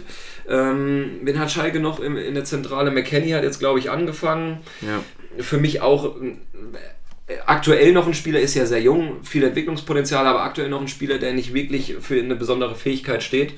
Ähm, muss man mal abwarten, aber Rudi wird schon direkt einen Startplatz haben. Denke ich mal. Ja. Okay. Ähm, zu den weiteren Champions League Plätzen. Ähm, für mich wird Leipzig wieder eine gute Rolle spielen. Der Kader ist äh, für die Dreifachbelastung weiterhin gut gerüstet. Sie waren letzte Saison schon gut aufgestellt. Ich glaube, äh, dass, ja, man muss mal schauen, wie Rangnick jetzt wieder mit dem Traineralltag dann Ja. auch klarkommt. Kann ich noch nicht zu 100% einschätzen, aber rein vom Spielermaterial her muss Leipzig eine gute Rolle spielen. Ja, Also nochmal krass verstärkt. Natürlich wieder in junge Talente, aber Ja. auch in Talente, wo man sich recht sicher sein kann, dass die ihren Weg gehen werden. Deswegen hatten sie auch alle ihren Preis. Ähm, die bauen da jetzt gerade so eine, Fran so eine Frankreich-Connection auf. Ich glaube, die Weltmeisterschaft hat gezeigt, dass das jetzt nicht der schlechteste Weg sein sollte. Das stimmt allerdings. Ähm, von daher für mich die auf jeden Fall dabei. Und dann gibt es ja, wenn mich nicht alles täuscht, noch einen Platz, der zu vergeben ist. Und der wird ausgemacht aus meiner Sicht von Leverkusen und Gladbach. Also würde mich wundern, bitte korrigiere mich, wenn ich jetzt irgendeine andere Mannschaft noch vergessen habe und diese damit Unrecht tue. Haben wir über Hoffenheim gesprochen? Ah ja, Hoffenheim. Gut, Hoffenheim ähm, sehe ich, für- äh, sehe ich ein bisschen schlechter, weil das, wann hast du das mal, dass ein Trainer vor der Saison sagt, ich wechsle nächstes Jahr zu einem direkten Konkurrenten?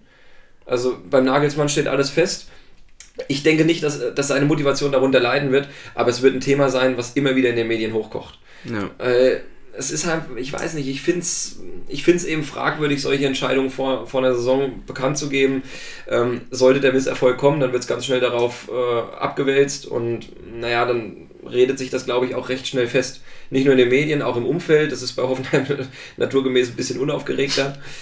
Ja, aber ich glaube, Hoffenheim wird daran zu knabbern haben und die haben, was die Zugänge angeht, ein deutliches Minus im Vergleich zur Abgangsseite. Also, dass sie Kramaric gehalten haben, Hut ab, aber da sind wir auch wieder bei Hut. Also, Ja. es ist schon ein Verlust für die, muss man ganz klar sagen. Ähm, Wagner ist ja auch erst im Laufe der letzten Saison gegangen. Ja, ich glaube, Winter noch. ist immer noch so gut mit, mit Joe Linton, äh, jetzt auch wieder ein Tank vorne drin, ähm, den, man, den man auch mal mit hohen Bällen füttern kann. Ja, aber ähm, ich weiß nicht, also jetzt aktuell haben sie in der Schaltzentrale nur Grillitsch, weil dem hierbei verletzt ist, weil Amiri verletzt ist. Das sind Abgänge, äh, nicht Abgänge, das sind aktuell Ausfälle, die man dann nicht so schnell ersetzen kann und ich glaube, die kommen auch beide nicht so schnell zurück. Da sind schon weite Teile der Saison gespielt und kommst du mal so ein bisschen in eine Abwärtsspirale rein, ähm, dann wissen wir ja alle, geht es auch schnell ganz, also nicht ganz nach unten, hoffentlich Naja. auf jeden Fall nichts mit dem Abstieg zu tun haben. Aber ich könnte mir äh, bei Hoffenheim auch vorstellen, dass es dieses Jahr nicht übers Mittelfeld hinausgeht. Okay. Sehe ich alles ähnlich wie du. Ich glaube, wir können da jetzt direkt weitergehen. Mhm. Ähm, müssen wir nicht mehr viel, viel ausführen. Ja, Bleibt uns noch über den Abstieg zu reden, oder? genau, das müssen wir schon noch kurz machen. Bremen hat die Saison nichts mehr mit dem Abstieg zu tun, Ja, bin ich mir ganz sicher. ja, sehe ich ähnlich. Baumann und Kofeld haben Europa als Ziel ausgesprochen. Weiß ich nicht, ob das realistisch ist, ob wir das wirklich schaffen. Mhm. Ähm, aber ich habe selten vor der Saison so ein gutes Gefühl gehabt. Ich meine, bei Bremen gab es jetzt oft vor der Saison in den letzten Jahren irgendwie immer einen kleinen, kleinen Hype, dass man diese Saison schafft man es wieder, nichts mit dem Abschied zu tun zu haben. Habe ich, glaube ich, nur bei Nuri einmal auch ein bisschen mitgefühlt, weil die Rückrunde der Nuri super stark war. Ähm, aber Also ich glaube, das ist bei Bremen ja jedes Jahr eigentlich das, oder häufig in den letzten Jahren gleich Ja. abgelaufen. Du hast einen Trainer im Laufe der Saison rausgeschmissen, hast einen neuen geholt, meistens eben aus dem eigenen Nachwuchs. ja, genau, es war jetzt halt beim Mal Skripnik so und beim äh, Nuri war es auch so. Und jetzt beim Kofeld auch. wieder. Genau, und beim Genau. Kofeld ist es jetzt auch wieder Und passiert. dann, dann fährst du erstmal wieder auf dieser Welle, neue Euphorie, neuer Trainer ist da, es gibt auch ein paar neue Ansätze, was die Spielidee angeht. Und ähm, ich meine, das sind halt diese Effekte, die so ein Trainerwechsel mit sich bringt. Du gewinnst ein, zwei Spiele und dann geht es schnell von leicht von der Hand weg. Aber dann kommt die nächste Saison, jeder hat sich wieder ein bisschen auf dich eingestellt und dann musst du erstmal die Leistung wieder bestätigen. Und natürlich ist die Euphorie riesig, denn dann holst du halt häufig die Statistiken raus. Ich war in der Rückrundentabelle Fünfter, wäre da schon im europäischen Geschäft gewesen, auf die Saison Ja, hochgerechnet klar. und so. Das ist immer ein bisschen schwierig. Ähm, Ich muss auch dieses Jahr sagen, erstmal abwarten, was der Kofeld dann jetzt eben diese ganze Saison, die er bei Bremen spielt, ähm, ob er es bestätigen kann oder nicht. Ähm, Ich glaube, ich kann es wahrscheinlich ein bisschen objektiver einschätzen auch. Auf jeden Fall. Ähm, aber ich gebe dir vollkommen recht, Bremen wird eine bessere Rolle spielen, als sie es jetzt äh, eine ganze Saison unter Nuri letztes Jahr gespielt hätten. Denn da wäre es dann eng geworden. Ja, den, den. Vorteil, den Kofeld hat, ist im Vergleich zu Skripnik oder Nuri, dass er auch in der Mannschaft was verändert hat, dass er ähm, einen anderen Spirit in der Mannschaft einfach Mhm. geweckt hat und dass er auch Leute wie den Klaassen nach Bremen geholt hat mit äh, dieser Einstellung. Ja. Weil das ist ein Transfer, den hättest du dir bei Bremen nicht also erträumen können eigentlich. Und Du, ähm, du meinst den Klaasen, der von sich selbst sagt, die Premier League war mir ein bisschen zu hart. genau den meine ich. Ja, genau. Ja, bleibt abzuwarten, wie er jetzt in der Bundesliga äh, performt. Ja. Ähm, wird natürlich ein, hoffentlich ein Leistungsträger bei Bremen. Ja, auf jeden Fall. Also die Klasse ist äh, nicht anzuzweifeln. Ich glaube nicht, dass wir es schaffen nach Europa. Mhm. Ich glaube, wir spielen um einen einstelligen Tabellenplatz mit, aber es könnte eher der neunte sein. Mhm. Ähm, aber mit dem Abstieg wird Bremen dieses Jahr nichts zu tun haben. Mhm, also- Der HSV wird dieses Jahr auch nichts mit dem Abstieg zu tun haben. aber aus einem anderen Grund. ja, das stimmt. Aber mit der Relegation vielleicht. Vielleicht Ja, Relegation. Ja. Das wäre wär auch ein Träumchen. Stell dir vor, Nordderby in der Relegation. Also, Also Wolfsburg meine ich. ja, ja, klar. natürlich. Wobei, das zähle ich nicht als richtiges Nordderby, aber ich weiß, Ja, was du klar. meinst. Ähm, ja, zweite Liga kommen wir gleich drauf. Äh, Jetzt mal wirklich Tacheles bei die Absteiger. Düsseldorf und Nürnberg werden es verdammt schwer haben. Auf also, jeden Fall. Sehe ich genauso. Ich sehe da leider ja, sehr, sehr überschaubare Perspektiven, wie man das irgendwie anders gestalten kann. Das Spielermaterial ist bei beiden Vereinen, naja, also es ist einfach, glaube ich, de- beide werden den niedrigsten Etat haben. Vielleicht spielen da Mainz und Freiburg in der ähnlichen Region Ja. mit, aber alle anderen Mannschaften haben da einfach auch viel mehr Mittel zur Verfügung. Und ich glaube, bei beiden Vereinen sind die Kaderstrukturen eigentlich gleich geblieben im Vergleich zur Zweitligasaison. Ich wüsste jetzt nicht, wen Düsseldorf oder Nürnberg als Top-Verpflichtung geholt haben. Bei, bei Nürnberg haben sie jetzt den Kubo geholt. Der wird schon in der Offensive was bewegen, aber ist jetzt auch kein Hammertransfer. Bei Düsseldorf, also auf der Abgangsseite natürlich, Florian Neuhaus. Ja. Ähm, hier hast du spätestens, glaube ich, jetzt seit dem ersten Spieltag auch mal einen Eindruck äh, vermittelt bekommen, Ja, warum wir Gladbach ihn da jetzt auch nicht ziehen lassen wollten. Auch im DFB-Pokal schon. Die Bude, Ja. die er gemacht hat. Äh, klar, war jetzt kein starker Gegner, aber du hast gesehen, der Junge kann richtig gut Fußball spielen. Ja, auf jeden Fall. Also der, der wird Düsseldorf auch fehlen in der Schaltzentrale, weil. So eine Kreativität musst du erstmal ersetzen. Also er hat echt eine ziemliche Dynamik. Ähm, hat mich selber auch überrascht. Also ich wusste, dass er, dass er schon ein gutes Talent ist, aber dass er sich jetzt direkt im ersten Spieltag in die Startelf spielt, habe ich nicht mit gerechnet. Ich glaube, Frankfurt wird es noch schwer haben. Ja. Ähm, das Typische. Ne? DFB-Pokal gewonnen, äh, die Europakrankheit. Ja, ja. Äh, eine Mannschaft, die eigentlich nicht äh, europatauglich war, sich dann da hochspielt. Wir haben es an Augsburg gesehen, wir haben es an Mainz gesehen. Ähm, es passiert ja immer wieder. Ja, auf jeden Fall. Findet, du findest immer wieder Beispiele. Und ich glaube, dass Frankfurt auch so ein Kandidat ist diese Saison. Ähm, ja, Ja, was, was Frankfurt auch für mich als großes Problem eigentlich hat, ist die generelle Ausrichtung vom Management, dass man sagt, man setzt häufig auf Spieler, die äh, einfach nur geliehen werden, weil man weiß, okay, das Ja. sind Top-Talente, auch wirklich bei großen Vereinen. Von Real hatten sie ja immer mal die letzten Jahre eingeholt. Ich glaube, von Chelsea war auch was dabei, ähm, wo man weiß, die werden irgendwann ihren Weg gehen, aber die sind halt, die sehen Frankfurt von vornherein eben nur als Entwicklungsschritt an.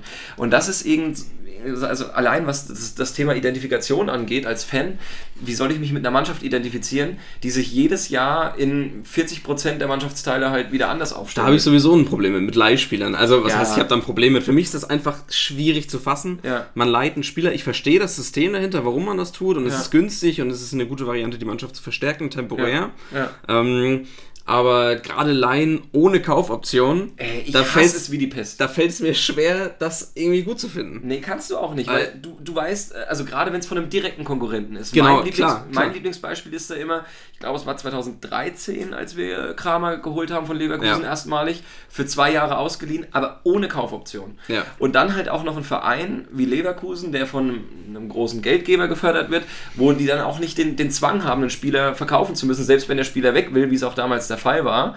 Ähm, war für mich ein Grund, warum ich von Anfang an Ja. kein Gra äh, Kramer-Sympathisant war. Das hat sich jetzt deutlich geändert, denn er hat mir jetzt bewiesen, auch eben als Fan, dass er sich völlig mit Gladbach identifiziert, dass es wirklich der Verein ist, wo er sich am wohlsten fühlt. Und das auch gerne mal ein Tor aus 40, 50 Metern schießt. Ja, Also vielleicht ins in- Falsche, aber Ja, ja. Ja, ist mein Lieblingstor vom Kramer bisher. Ja, glaube ich dir. Nein, aber ähm, ich, ich glaube einfach, dieser Weg, dass du die Mannschaft jedes Jahr aufs Neue fast völlig äh, neu aufstellen musst, neu formieren musst, das kann mittelfristig nicht erfolgreich sein. Frankfurt hat es bewiesen, dass es kurzfristig durchaus erfolgreich ist. Ja. Aber da haben viele, viele Faktoren einen entscheidenden Anteil dazu beigetragen.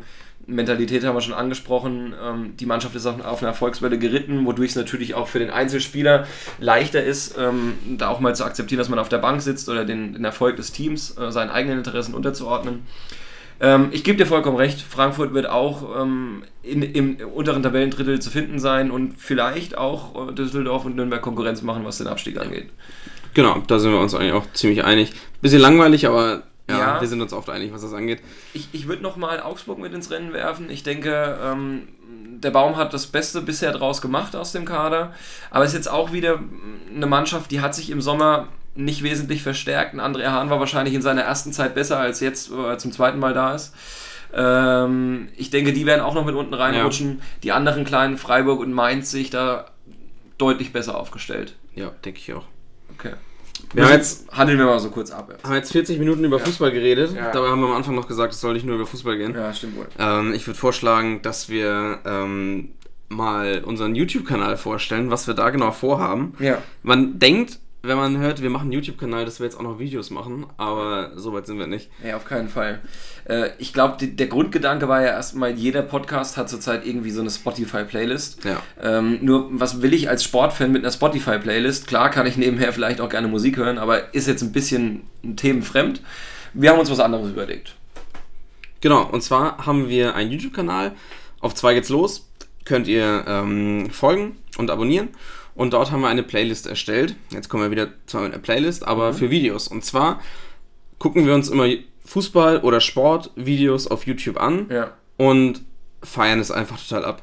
Ja, klar. Über alle möglichen Sportarten. Ob es einfach nur irgendwelche Best-of-Zusammenschnitte sind, ob es irgendwelche krassen Aktionen sind, irgendwelche besonders schönen Tore, Ja. spannende Szenen, äh, Endspurte, alles, Ja. was es zu bieten. Oder auch ein lustiges Interview. Ja, klar. Und da wollen wir euch natürlich Teil dran haben lassen, was wir uns da so reinziehen regelmäßig. Genau. Ähm, Wie heißt die Playlist bei uns? äh, die Playlist heißt, glaube ich, Must See. Ja. okay. Ähm, ja, die werden wir vielleicht nochmal umnennen, aber es ist zurzeit auch die einzige Playlist. Ihr findet es auf jeden Fall, wenn ihr auf zwei geht's los bei YouTube eingebt Genau. äh, und dem Kanal folgt. Und wir werden jetzt eben jede Folge dann aufs Neue ein paar Empfehlungen droppen. Ähm, Genau, ich würde sagen, wir fangen einfach mal direkt Genau. an. Ähm, du hast dir ein Video rausgesucht ähm, über einen Fußballer, der dich äh, sehr geprägt hat. Ja, das stimmt wohl. Also für mich Ronaldinho der größte aller Zeiten, was sein, was sein Talent angeht. Äh, ist ein bisschen schade, dass seine Karriere natürlich dann nach Barca mh, ja, ein bisschen in Richtung Sackgasse verlaufen ist. Auch was so seine politische Einstellung vielleicht angeht jetzt. Ja, komm, also da brauchen wir nicht drüber zu reden. Mir geht es hier jetzt wirklich nur ums rein Sportliche. Ja, klar. Und da ist, äh, es gibt keinen Spieler auf der Welt, der den Fußball so zelebriert hat wie Ronaldinho. Ich finde, das Video gibt es ganz gut wieder. Sowohl äh, im Torabschluss eine Wucht, als auch äh, natürlich äh, seine Kabinettstückchen. Also Ja, äh, der Ronaldinho-Trick schlechthin. Ähm, oft kopiert, niemals genauso wieder nachgemacht. Äh, ist halt einfach. Ich erinnere mich gern noch an das äh, Fallrückzieher-Tor bei Barcelona, wo er den Ball an der Strafraumkante mit, äh, mit der Brust annimmt, hinter sich spielt und dann zum Fallrückzieher ansetzt. Aus einer Wahnsinn. Bewegung, anstandslos. Ja. Ähm, was in dem Video auch zu sehen sein wird, ist übrigens im, in der Champions League gegen Bremen, ich glaube so 05, 06 rum müsste es gewesen sein, als er mit einer, mit einer einzigen Wende, ich glaube Miku und der gute alte Frank Fahrenhorst äh, in einer Bewegung stehen lässt. Ja, ich habe mir auch ein Video ausgesucht für die Playlist und ähm, zwar hat es auch mit Fußball zu tun jetzt, weil wir viel über Fußball geredet haben. Ähm, und zwar das Elfmeterschießen zwischen Deutschland und Argentinien 2006. Kann man sich nochmal in voller Länge auf YouTube angucken. Guter Moment. Ja, Beckmann kommentiert wirklich Ja. sehr emotional dieses Elfmeterschießen. Der Zettel von Lehmann, äh, auf dem er. Auf, man weiß bis heute nicht genau, was drauf stand, Ja. aber legendär einfach. Und ähm, ja, man kriegt jedes Mal Gänsehaut, wenn man das mit dem Kommentar, mit dem deutschen Kommentar anguckt. Vor allem beim 1-0 von Deutschland. Oliver Neville. Oliver Neville, die Ja, einzig wahre Nummer 10 von Deutschland. Genau. Ja. Auf jeden Fall. Nein, äh, jedes Mal Gänsehaut, wenn ich mir das, äh, wenn ich mir das wieder anschaue. Könnt ihr euch gerne auf YouTube äh, anschauen. Genau, sucht einfach nach der Playlist. Ähm, am Ende packen wir, glaube ich, nochmal zwei Videos drauf. genau, Ne? genau. Okay. Lass uns doch mal über eine andere Sportart reden. Genau. Ähm, ich würde heute gerne anfangen mit dem Thema Formel 1. Mhm. Eine Sportart, die mich sehr bewegt. Vielleicht hier auch nochmal ein ganz kurzer Ausflug ähm, zu unseren persönlichen Interessen. Ähm, ich weiß nicht, wir sind ja ähnlich aufgestellt, was die Sportarten angeht. Ja. Ich glaube, wir beide sehen Fußball und Football, American Football, ähm, als unsere Lieblingssportarten. Mhm. Fußball thront über allem, aber Football hat die letzten Jahre auch einen großen Anteil bei uns dazu gewonnen. Ähm, wenn ich so eine Top 3 bilden müsste, würde ich mich, glaube ich, dann auf der Nummer 3 zwar erstmal für Skispringen entscheiden. Kennt man äh, in weiten Teilen von Deutschland vielleicht auch gar nicht, aber ich komme ursprünglich aus Thüringen. Da ist es noch so ein Ding. Ähm, bei dir würde ich schätzen. Bei uns hat man Skispringen auch geguckt. Also mein Vater jedes Mal äh, vorm Fernseher und nicht als kleiner Junge dann immer mitgeschaut. Deshalb Mhm. Skispringen großartig, finde ich ein super, super Sport. Ähm, viele finden es total langweilig, kann ich nicht verstehen, wie man das langweilig finden kann, aber ich, bei uns ist das Problem, wir feiern halt auch jeden Sport ab. Ja, äh, das Aber- sind doch wahre, wahre Heroen. Die stürzen sich da runter mit 100 km/h. äh, Zwei Meter große, 50 Kilo schwere Männer. Echte Tiere. Ja. ähm, ich glaube, bei mir sehe ich dann eher Handball auf der 3. Mhm. Einfach aufgrund, ich komme aus Flensburg, da wird Handball natürlich zelebriert, Ja. letztes Jahr deutscher Meister geworden. Ähm, Braucht man nichts zu sagen. klar, ich habe auch Handball gespielt in meiner Jugend. Das ist einfach, äh, ja, wahnsinnig intensive Sportart, die super viel Spaß macht. Ja. Ähm, genau, Ja. dabei, daher Handball bei mir auf der 3. Genau. Ähm, zu den weiteren äh, ja, Sympathien werden wir später irgendwann mal kommen. Ja. Jetzt heute erstmal Thema nochmal Formel 1. Äh, ist, ein, ist eine Sportart, die mich gerade vor allem in meiner Kindheit sehr bewegt hat. Habe viel mit meinem Vater früher geguckt. Ja. Äh, als klassisch, wahrscheinlich wie ganz Deutschland, als Michael Schumacher-Fan angefangen. Habe dann irgendwann in meiner rebellischen Phase den Entschluss gefasst, okay, ist doch langweilig, immer einfach für den Besten zu sein. Ähm, bin dann bei Ralf Schumacher gelandet und habe den Sport echt jahrelang krass gesuchtet. Der wahre Schumacher. Der, der, der wahre Schumacher, genau. wenn, wenn, der, wenn der echte Schumacher das anders sieht, kann er ja was sagen. Okay, das war jetzt, Ja, okay. das war jetzt ein bisschen heftig vielleicht. Aber ja, gut. Ja, ähm, natürlich mit einem zwinkernden Auge. Ähm, nee, aber Spaß beiseite. Formel 1 war eine richtig, richtig geile Sportart und entwickelt sich jetzt leider aus meiner Sicht immer zu einer zu einer langweiligeren Sportart, die recht eintönig geworden Ich habe ist. früher auch mit meinem Vater und meinem Opa Formel 1 Mhm. geguckt. Mein Opa hat jedes Rennen sich angeschaut und ich habe immer mitgeguckt. Ähm, aber ich bin schon vor Jahren ausgestiegen. Ja, okay. Äh, Ich verfolge es immer noch mal ein bisschen. Wir gucken ja auch manchmal zusammen, also eher selten, aber manchmal gucken wir noch zusammen ja, du, Rennen. du sagst dann meistens, Und- du kommst vorbei und tauchst dann halt Komme ich halt auf. einfach nicht, Ja, genau, genau. damit ich dich mal wieder sitzen lasse. Ja, perfekt. Aber ähm, ja, für mich hat es deutlich an Attraktivität verloren. Ähm, aber früher war ich schon äh, viel dabei. Kimi Räikkönen Ja? war mein Einstieg okay. äh, und Ja. eigentlich immer mein, mein Favorit damals. Ja, hat er neulich auch ein gutes Interview gebracht. Oder nee, seine Biografie. Ich glaube, er hat seine Bi genau. Biografie veröffentlicht, in der schönes Zitat aus seiner Biografie von Kimi Räikkönen. Ich war, er war 16 Tage am Stück betrunken und Fuhr im Grand Prix danach im Lotus auf Platz 3. Genau. Also, wenn das einer auf der Welt kann, dann Kimi Räikkönen. Aber ich, das nochmal als kleine Empfehlung, da musst du kein Fan vom Formel-1-Sport sein. Guck dir einfach Kimi Räikkönen an, Ja. äh, wie, er, wie er lebt, wie er sich durchs. Leben bewegt.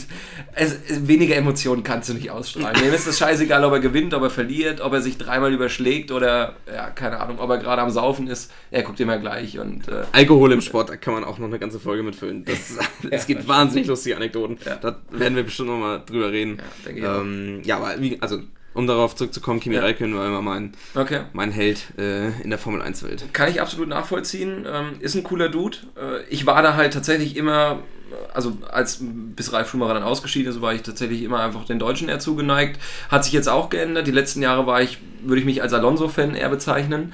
Ähm, was mir natürlich auch einfacher macht, äh, zu sagen, dass es da einen großen Spannungsverlust gibt. Denn Fakt ist, Formel 1 ist kein Fahrersport mehr.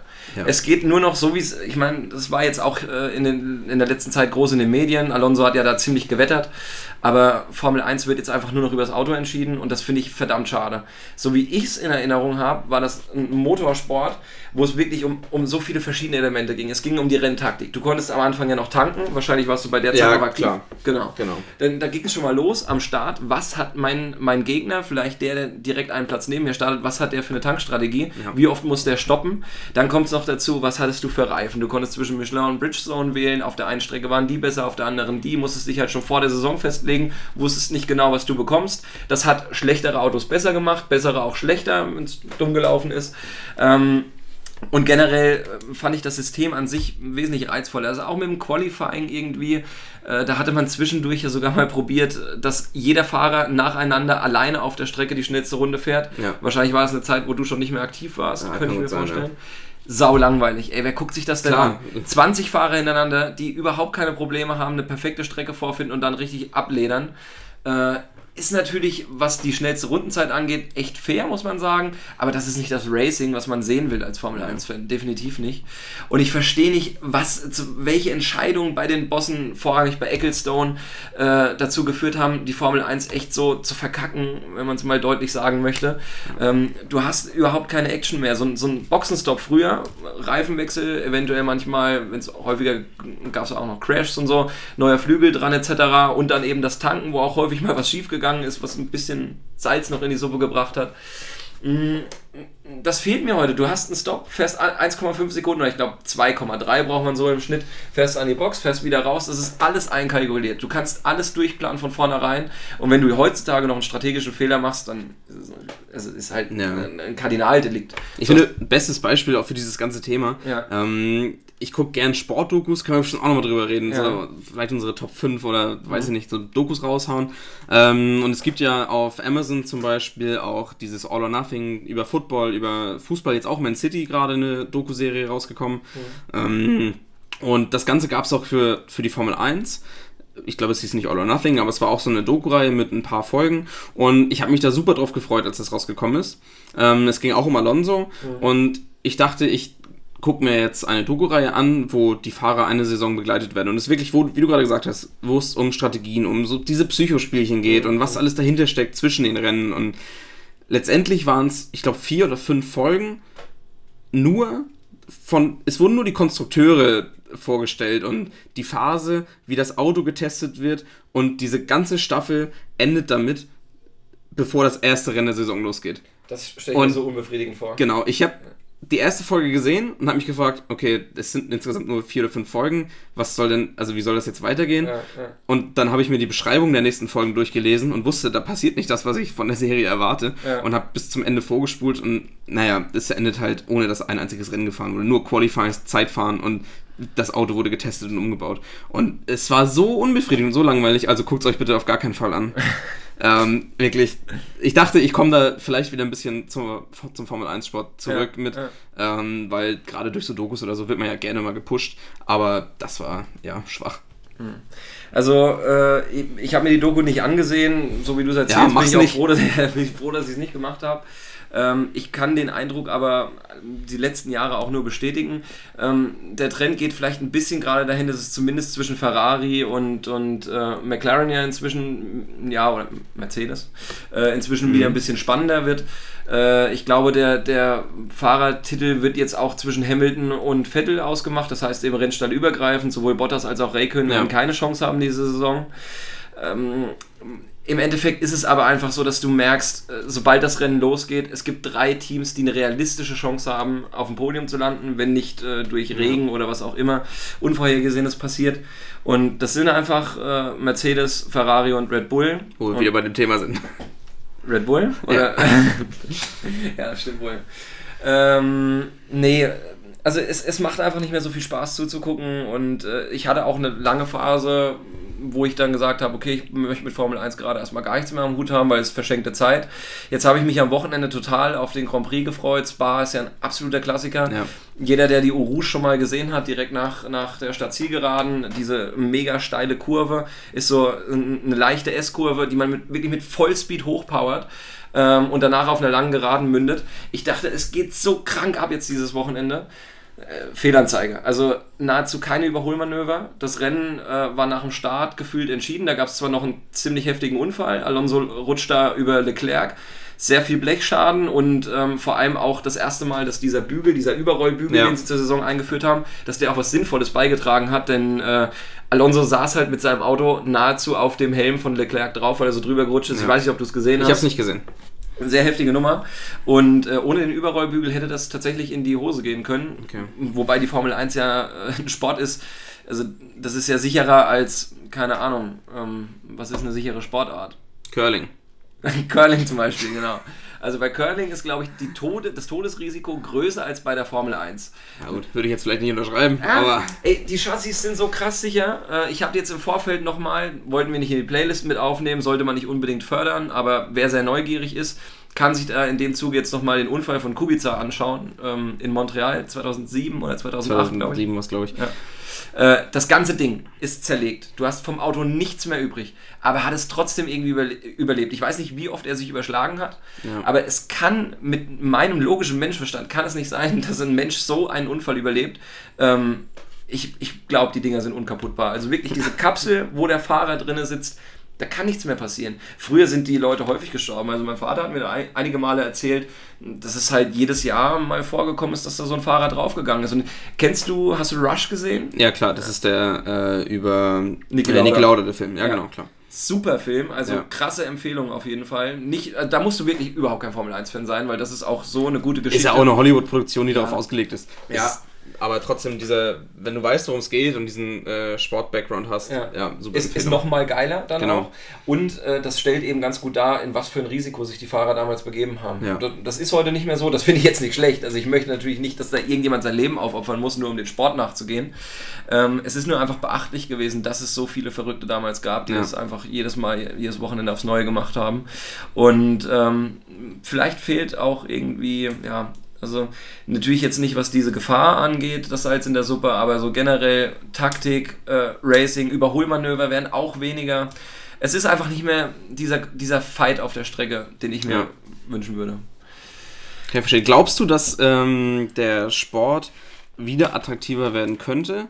Oder glaubst du, es wird sich jetzt immer weiter Richtung Perfektion, in, was die Entwicklung von den Autos angeht, entwickeln? Und, ähm, oder glaubst du, die Formel 1 merkt selber, dass die Zuschauerzahlen zurückgehen und dass man irgendwas verändern muss? Also oder glaubst du, dass die Formel 1 überhaupt eine Chance hat in Zeiten vom äh, Klimawandel und äh, dem Thema, dass äh, man vielleicht Ja. nicht mit Autos rumfahren Ja, sollte um die Wette? Es gibt ja jetzt auch schon Formel E. Eventuell wird das eine größere Sache. Glaube Ja. ich nicht dran, dass das kurzfristig passieren wird. Ähm, ich sage jetzt mal nicht innerhalb der nächsten zehn Jahre.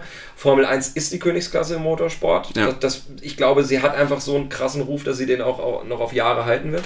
Aber die Macher merken jetzt ja auch. Also du hast die Problematik hier in Deutschland. Hockenheimring ist nicht mehr am Start, wird Ja. aus dem Rennkalender genommen. Die kriegen den, den Kurs nicht mehr voll übers Rennwochenende. Nürburgring ist ähnlich. Ähm, das ist ja, glaube ich, so dieser europäische Grand Prix. Das ist Ja. nicht rein Deutschland, deswegen ist ein kleiner Sonderfall. Ähm, aber ja, also man, man muss auf jeden Fall in eine andere Richtung arbeiten und ich glaube, als, als Neuerung für die nächste Saison soll auf jeden Fall kommen, dass die Autos an sich langsamer werden, was aber den Überholvorgängen äh, zuträglich sein soll. Also Okay. es geht nicht mehr eben um diese Optimierung, um die Jagd nach der neuen, schnellsten Rundenzeit, sondern es geht wieder darum, den Zuschauer mehr zu bieten und wenn das wirklich kommt, finde ich das richtig gut.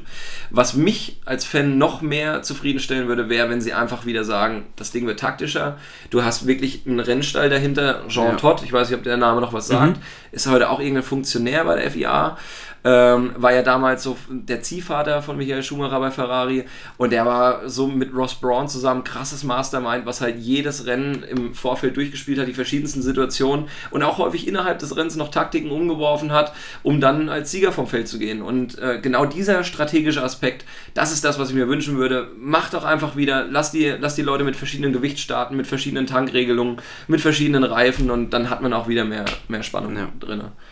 Mein Wort zum Sonntag, am Montag. Perfekt. Dienstag. Was haben wir heute? Dienstag. Heute Dienstag, Ja. Dienstagabend. Ja, okay. Okay, ich, wir haben jetzt auch eine Stunde voll. Ja. Ähm, vielleicht reicht das jetzt auch erstmal für unseren Piloten, den wir hier gestartet haben. Ähm, hast du noch was zu sagen? Haben wir noch ein Thema vergessen, worüber wir sprechen wollten? Ganz kurz. Äh, kleine Ankündigung vielleicht. Die nächsten drei Wochen wird es erstmal ruhig sein bei uns. Wir Genau. warten euer Feedback ab. Ähm, Genau, wir warten erstmal ab, wie es wie es ankommt. Ähm, du bist jetzt erstmal im Urlaub. Richtig? Ich mache deine Arbeit. Perfekt. So wünsche ich mir das. Ähm, und genau, wir warten jetzt erstmal ab, gucken, ob wir das auch technisch alles gut hinbekommen Ja. haben. Dann und läuft die Football-Saison schon wieder, das heißt, die Themen werden uns zufliegen. ich Ähm, glaube, an uns wird es nicht scheitern. Wir reden, wie gesagt, immer über Sport. ja, Gefühlt jeden Tag. Wir müssen nur das Mikrofon anschalten. das stimmt wohl. Ähm, Nochmal der Hinweis, bitte schickt uns Feedback, schickt uns Kommentare. Wenn ihr was anders seht als wir, natürlich auch, wenn wir einen Fehler gemacht haben hier gerade, könnt ihr uns gerne korrigieren. Ja. Ähm, Ich glaube, auf die Fakten muss man nicht immer ganz, ganz viel geben. Wir sind keine Experten. Wir sind letztendlich auch nur ja, Männer, die am Stammtisch sitzen und äh, über Fußball und andere Sportarten diskutieren. Und wir haben auch schon wieder das erste Glas Whisky Cola drin. Ja, das stimmt. Auch Das dazu muss man noch dazu sagen. Ähm, wie sieht es mit den Kanälen aus nochmal? Wo kann man uns Genau, ihr findet uns auf ähm, Facebook, auf 2 geht's los, Twitter auch auf 2 geht's los, Hashtag auf 2 geht's los.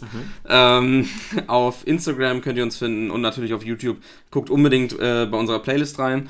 Da würde ich sagen, hauen wir jetzt einfach nochmal zwei Videos drauf. Stimmt, müssen wir. Hast du, ähm, was ist dein zweites Video, was du am Start hast? Ähm, Achso, ja. Skispringen habe ich schon angesprochen. Genau, stimmt, haben wir drüber gesprochen. Genau. Ähm, geht um äh, Sven Hannawald. Ich weiß nicht, jeder, der mit Skispringen was zu tun hat, der wird ihn kennen. Na, klar. Äh, alle, die mit Burnout was zu tun haben, werden ihn auch kennen. Ähm, er hat 2002, müsste es gewesen sein, als erster Springer überhaupt jedes Springen der Vier-Schanzentournee, die wird immer zum Jahreswechsel, zwei Springen in Deutschland, zwei in, in Österreich ausgetragen.